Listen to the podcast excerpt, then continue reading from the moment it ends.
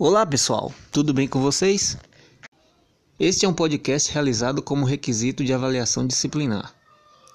Um informativo com o intuito de trazer o conhecimento sobre uma cultura bastante presente em nosso dia a dia.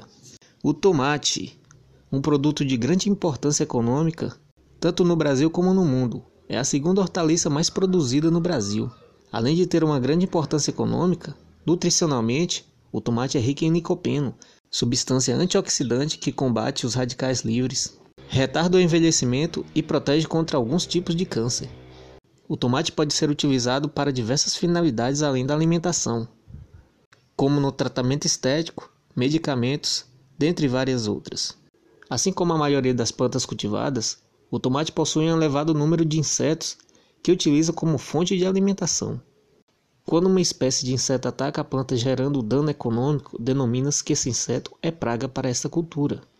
Aqui em minha casa eu tenho uma pequena horta com algumas culturas, dentre elas o tomateiro, no qual identifiquei a presença de pequenos flocos esbranquiçados. No momento eu cheguei a pensar que era ataque de pulgão, porém, observando melhor e estudando melhor o caso, identifiquei que eram cochonilhas.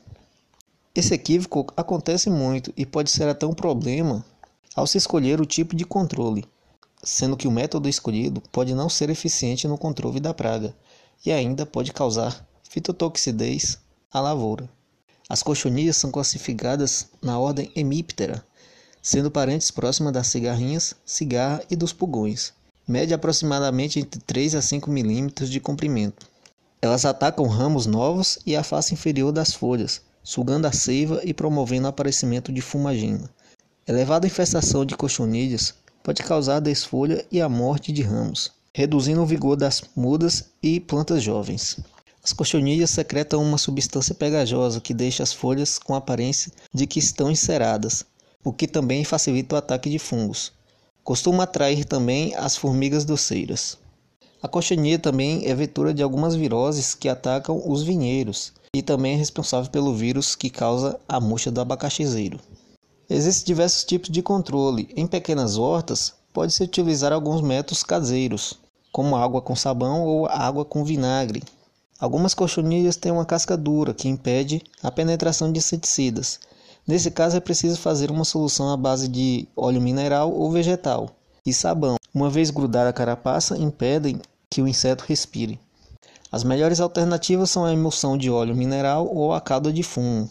Caso o controle natural não produza os resultados esperados, a utilização de um inseticida organofosforado ou a reintrodução de predadores naturais como a joaninha e alguns tipos de vespas pode ser efetivo no balanceamento do número dessa espécie.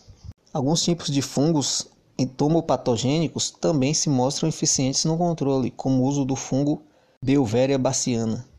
Eliminação de plantas infestadas e posteriormente enterradas ou pôr fogo nelas também ajuda a controlar o nível de infestação.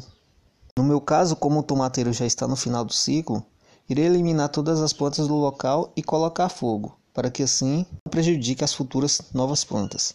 Bom pessoal, então é isso que eu queria passar para vocês. Espero que tenha sido bastante proveitoso. Vou ficando por aqui. Abraço a todos e até a próxima oportunidade.